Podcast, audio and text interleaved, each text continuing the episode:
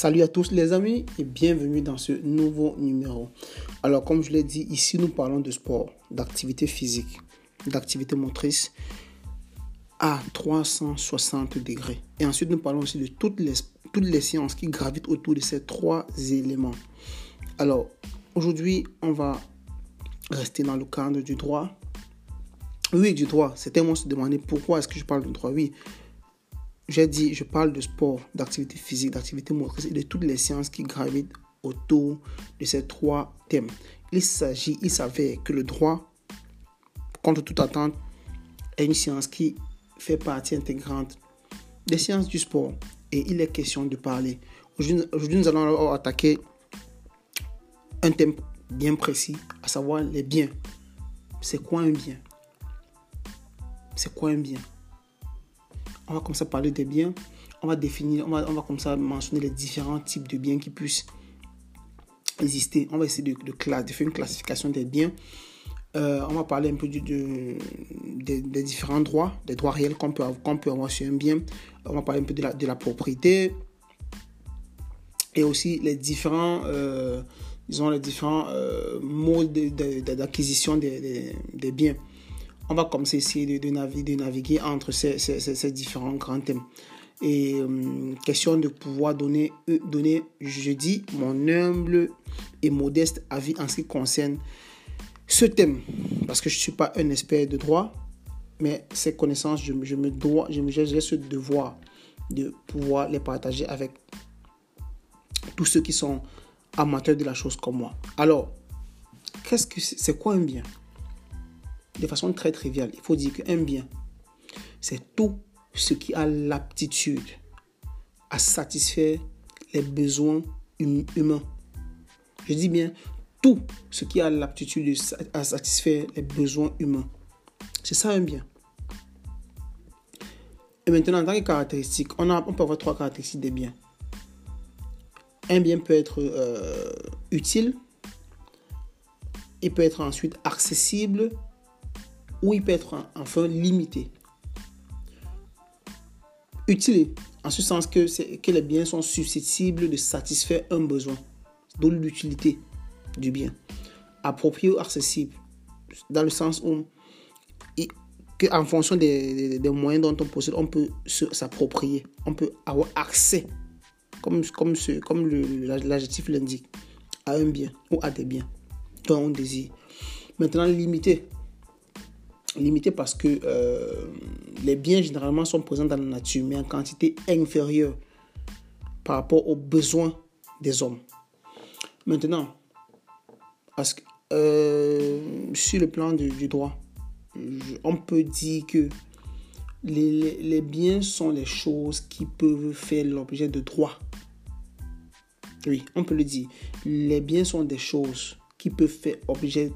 De droit.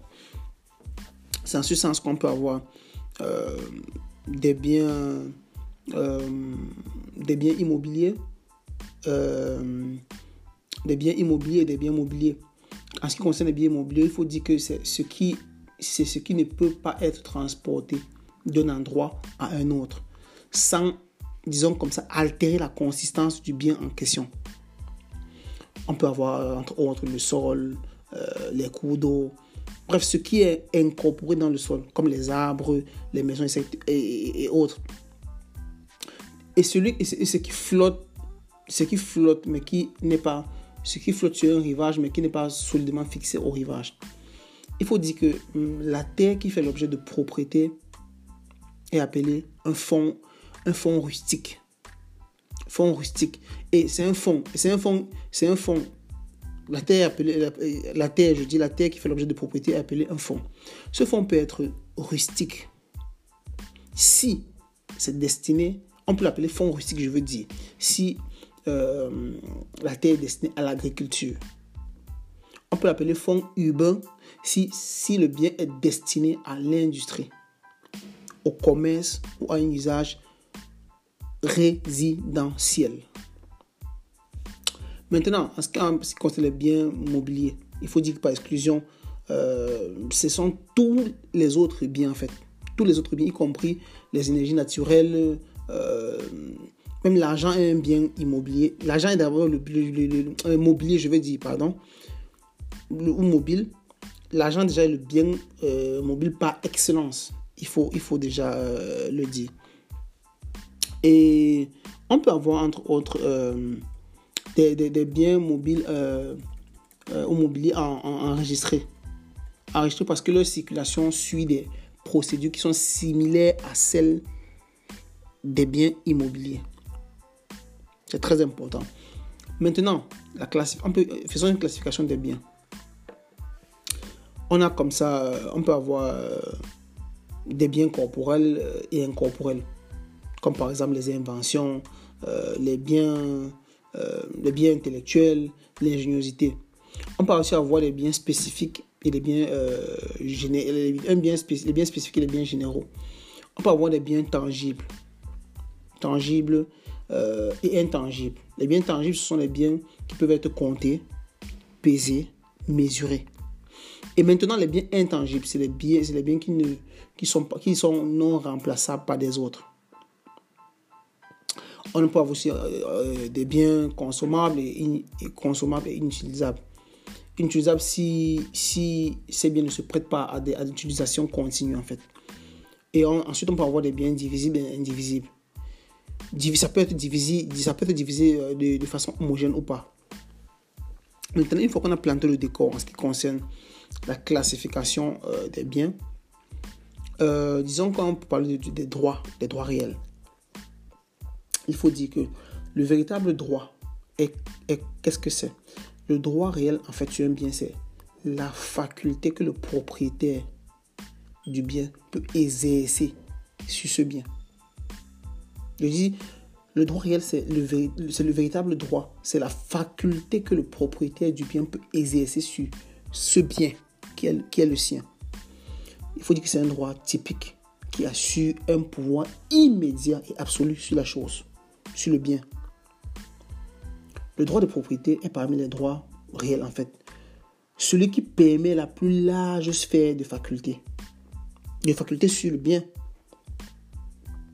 les droits réels sur la propriété d'autrui se distinguent en euh, droits réels, les droits réels, les droits de jouissance. Parce que jouissance parce qu'ils permettent de tirer de l'utilité de la, du, du, bien. Maintenant, en ce qui concerne euh, euh, les, superficies, les superficies comme l'usage des, l'usage des habitations et les servitudes, on a les droits réels de garantie. Parce qu'il y a les contraintes juridiques qui sont imposées à un bien pour garantir un crédit, un, euh, une gage euh, ou une hypothèque. C'est très très très important. Maintenant, parlons de la propriété. La propriété d'un bien. Il faut dire que généralement, euh, en fonction des pays, le code ne définit pas la propriété, mais l'usage que le propriétaire peut faire de, euh, du bien. Le propriétaire a le droit de jouir, de disposer des choses dans l'utilisation pleine et exclusive de, son bien. Surtout dans, le, dans, dans les limites et avec le respect des obligations qui sont établies par le système juridique de chaque pays. C'est important de le savoir. On je répète, on peut utiliser un bien de façon pleine et exclusive.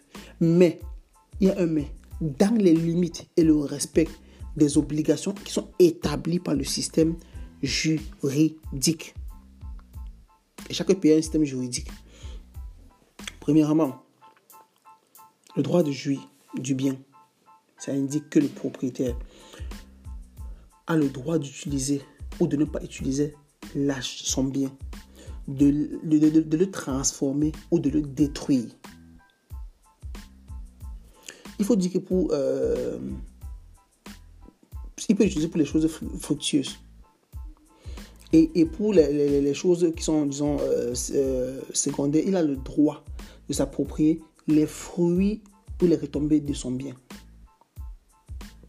Deuxièmement, il a le droit de disposer d'un bien. c'est-à-dire le droit de le vendre ou pas, ou de ne pas vendre un bien, le droit de, de donner ou de ne pas, ou de ne pas donner, de, de, de laisser dans un testament ou d'établir des droits réels mineurs en faveur d'un tiers ou de placer une sûreté sur un bien, comme par exemple placer une sûreté sur un bien, placer une, sûreté ou une, assurance sur un bien, comme par exemple on le fait dans le cas des, des hypothèques. Maintenant, la troisième, le troisième point, c'est le droit de propriété complet. Parce que le propriétaire peut faire avec le bien tout ce qui n'est pas expressement interdit. C'est pourquoi j'ai dit le droit de propriété complet. Parce que le propriétaire, je, répète, le propriétaire peut faire avec son bien tout ce qui n'est pas expressement interdit. Le propriétaire jouit des pouvoirs illimités, sauf s'il s'agit des droits réels mineurs. Parce, qu'il parce que, bien évidemment, il, dispose des, pouvoirs illimités, comme je l'ai dit. Par exemple, le, euh, on va dire quoi, le, les droits de, il faut dire, euh, comment, comment on appelle ça? Les droits de nulle propriété, par exemple. Quatrièmement, il y a l'exclusivité du droit de propriété. Le propriétaire peut jouir et disposer des choses de manière exclusive. Il peut jouir et disposer de son bien de manière exclusive. Il peut l'utiliser et exclure toute autre personne de la jouissance et de la disposition de son bien. Cinquièmement, elle est limite au droit de jouissance et de disposition. Il faut dire que ces éléments, euh, ces éléments, les éléments suivants sont, sont interdits. Les actes d'émulation. Acte d'émulation, ça veut dire qu'on ne peut pas accomplir des actes dans le seul but de nuire. De nuire. Ou les limites au droit d'en jouir et d'en disposer. C'est très important. Le pouvoir de jouissance peut être limité, il faut le dire, par une autorité. Je, dis bien que le droit ou le pouvoir de jouissance peut être limité par un acte, par une autorité ou un acte d'autorité. Par exemple, par, par, exemple, un permis de, de construire. Pour, ne citer que celui-là. Maintenant, sixièmement, il y, a, il, y a les, obligations du propriétaire foncier. Par exemple, l'obligation de cultiver la terre pour l'agriculture. C'est un exemple que je peux prendre. Il faut dire aussi que euh, généralement, il y a en fonction des pays les distances légales qui limitent le, droit, de jouissance. Par exemple, je vais parler d'un pays que je, connais un peu, l'Italie, en ce qui concerne les matières de distance légale. Après, chaque pays a, des distances euh, sur le plan juridique qui, sont, qui font partie des lois.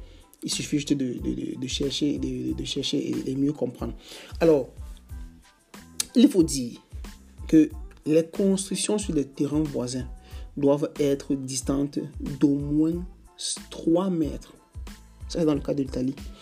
Sauf les distances les plus, les, les distances plus importantes sont prévues par la réglementation locale dans chaque, de chaque commune. La personne qui construit en première est favorisée. Et il peut exiger la réduction de l'état primitif. C'est-à-dire, la démolition de la partie du bâtiment qui dépasse les distances autorisées. Vous avez compris ce que ça signifie. Alors, en ce qui concerne un puits, les puits, les citernes, les canalisations, il faut dire que tout cela doit se trouver au moins à 2 mètres de la limite. Les fossés doivent se trouver à une distance euh, de la limite égale à la profondeur.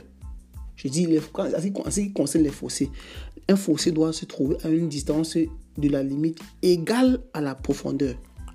Donc, si le fossé c'est 10 mètres par exemple, la distance, doit, la distance par rapport euh, à un autre doit, euh, doit, être aussi égale à 10 mètres. Les grands arbres, il faut dire que les grands arbres doivent être plantés au moins à 3 mètres de la, de, de, la limite la frontière. Maintenant, passons au mode, au mode d'acquisition des biens. Vous savez bien que les biens ne peuvent, être, ne peuvent être acquis que selon les modalités prévues par la loi, bien évidemment.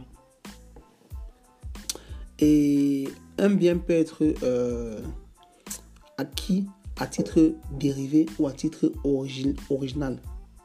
À titre dérivé, c'est lorsque le droit de propriété déjà dû à un propriétaire précédent est acquis sur la chose.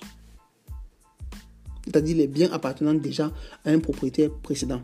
Il y a, un cédant, il y a un, prédécesseur en fait qui transfère le droit et un successeur qui acquiert le droit sur la propriété dans ce mode d'acquisition qui est le mode qui est à titre dérivé. Il faut dire que le dernier qui n'a le dernier qui, euh, qui n'acquiert la propriété n'a la propriété que si seulement le cédant est, en était le propriétaire principal. Maintenant, passons au, mode, au, deuxième euh, mode euh, d'acquisition du bien qui est, c'est-à-dire l'acquisition du bien par titre original. C'est lorsque le, droit de propriété qui est acquis sur le bien est indépendant du droit d'un propriétaire précédent. Je dis indépendant, non, ça ne dépend pas du droit d'un propriétaire précédent. C'est-à-dire le droit de l'ancien propriétaire est destiné à succomber devant le droit du propriétaire, euh, euh, devant, à, succomber face au droit de la personne qui acquiert le bien à titre originaire, original. La conséquence de, de, de, euh, de l'original est que le titre original de l'achat que le bien acquis est libre de tout, de tout droit d'autrui. Maintenant, parmi les modes d'acquisition des biens, il faut, il faut donc rappeler, il faut donc rappeler qu'il y a certaines mesures, comme l'expropriation, euh, la réquisition, la confiscation, euh, ainsi que des cas spécifiques, comme par exemple l'adjudication. Par exemple, l'adjudication lors des, lors des ventes aux enchères. Maintenant, en ce qui concerne euh, l'achat des biens à titre, à titre dérivé, il faut dire que ça peut, la, succession peut, la succession peut avoir lieu en deux cas. Premièrement, en latin, on appelle cela euh, mortis causa, c'est-à-dire dû, la succession due au décès. Parce qu'en cas de décès du propriétaire précédent, il faut dire que le bien euh, revient à, l'héritier qui a été désigné. Donc, l'héritier acquiert, comme ça, à titre dérivé, la propriété du bien. Ça, c'est premièrement. La, comme je dis, la succession peut avoir lieu, premièrement, par mortis causa, deuxièmement, par inter vivos, en latin. En français, ça signifie avec acte de paix entre personnes vivantes. Il faut dire, euh, par exemple, un contrat de vente, la donation, euh, l'échange, etc. Plus, plusieurs autres euh, possibilités. Et en ce qui concerne l'acquisition à titre original, il y a plusieurs, il y a plusieurs, plusieurs points, comme par exemple l'occupation pour les meubles, les biens des meubles, qui n'appartiennent à personne. Entre autres, on peut avoir comme exemple les, choses ou les animaux abandonnés qui, qui, font l'objet de, de, chasse ou de pêche, ou des, ou des mobiliers qui appartiennent à d'autres personnes avec le consentement explicite ou tacite du propriétaire. Par exemple, comme la, la, la des champignons, comme ça, dans une propriété où elle n'est pas expressément interdite. Maintenant, il y a les exigences. Il faut savoir que l'élément matériel, c'est-à-dire la prise de, en possession, de possession de la chose, c'est ça, ça c'est les deux éléments, l'élément matériel et l'élément psychologique. L'élément matériel, c'est la prise en possession de du bien ou de la chose. L'élément psychologique, c'est l'intention de, de, de, se l'approprier. C'est ce qui concerne, concerne, ce qui euh, concerne l'occupation. Maintenant, l'invention. Il faut dire, Quiconque trouve une chose qui est perdue ou oubliée doit le remettre à l'autorité locale du lieu où se trouve et où se trouve euh, la chose ou le bien. Dans certains pays, le système juridique prévoit que le, celui qui a retrouvé le bien aura une récompense égale au dixième de la valeur du bien. C'est très très important de le savoir. Mais ça dépend maintenant de chaque système. Maintenant, si le propriétaire, une fois qu'il a présenté, une fois que celui qui euh, retrouve un bien qui est perdu ou oublié, dépose sur l'autorité euh, locale, si le propriétaire ne se ça c'est dans le cas de, de, de, certains pays spécifiques, si le propriétaire ne se présente pas dans un délai d'un an, la chose, le bien devient, le bien que le bien devient celui, celui qui a trouvé. Et en cas de découverte d'un objet de valeur caché et dont personne ne peut prouver qu'il est le propriétaire, l'objet va appartenir à moitié au, propriétaire du bien et à moitié de celui qui a retrouvé le bien. Et maintenant, il deviendra la propriété de l'État s'il s'agit de biens d'intérêt, soit artistique, soit historique, soit archéologique. Vous voyez qu'il y a plusieurs cas, il y a plusieurs cas d'espèces. Parlons maintenant de l'adhésion. Il faut dire que la propriété d'un, la propriété d'un bien qualifié de principal fait acquérir la propriété des choses qui peuvent être qualifiées d'accessoires. Par exemple, les affaires, on peut avoir euh, l'adhésion d'une chose, l'adhésion d'un bien, d'un bien, euh, d'un bien mobilier à une chose, à, une chose euh, immobilière. Encore par exemple, on une entreprise peut construire un bâtiment par exemple, au fur et à mesure que les matériaux sont disponibles. Sont les matériaux, au fur et à mesure que les matériaux sont, euh, les matériaux sont joints au sol en fait. Le propriétaire du bâtiment le propriétaire du bâtiment devient le propriétaire de l'immeuble. Le propriétaire du terrain, je vais dire. Maintenant, en ce qui concerne la, la, cession d'un bien immobilier à un autre bien immobilier. Par exemple, il faut dire une inondation qui déplace euh, la terre le long euh, qui déplace la terre en fait le long, d'un fleuve. Après la cession, parlons de l'adhésion. L'adhésion en fait d'un bien d'un bien mobilier, en fait, à une chose immobilière. On avoir aussi l'union, parce que l'union, les meubles, un bien, un bien mobile, en fait, appartenant à plusieurs propriétaires qui sont réunis de manière indissociable. On a aussi le mélange, parce que les, biens, euh, les biens euh, mobiles qui appartiennent à plusieurs propriétaires et qui sont inséparables, qui sont, oui, qui sont inséparables en fait. Dans les deux cas, le propriétaire de la du bien principal devient le propriétaire de l'ensemble en payant un prix à l'autre. Il est dans le mélange ou l'union. Je le dis, je répète. Le propriétaire du bien principal devient le propriétaire de l'ensemble du bien. Mais en payant ou en dédommageant un prix à, l'autre. Je ne sais pas si, c'est par exemple, euh, on peut avoir par exemple la, peinture de, la voiture. Sinon, vous pouvez, on peut, vous pouvez demander la séparation du bien, si possible, si c'est possible d'obtenir la copropriété. Et, ensuite, il y a la, spécification, qui est comme ça l'achat de la propriété du matériel ou du, bien par la personne qui l'utilise. par exemple, on peut avoir l'exemple d'un sculpteur. Il y a euh, l'usication qui est l'achat de, des biens par possession. Ça se, ça, ça, ça, s'explique en deux, en deux mots. Euh, de façon continue. Si le, celui, le, celui qui possède le bien ne doit pas abandonner la propriété de façon interrompue. Si euh, il, il, ne doit pas y avoir aucune action d'un tiers en opposition de la possession.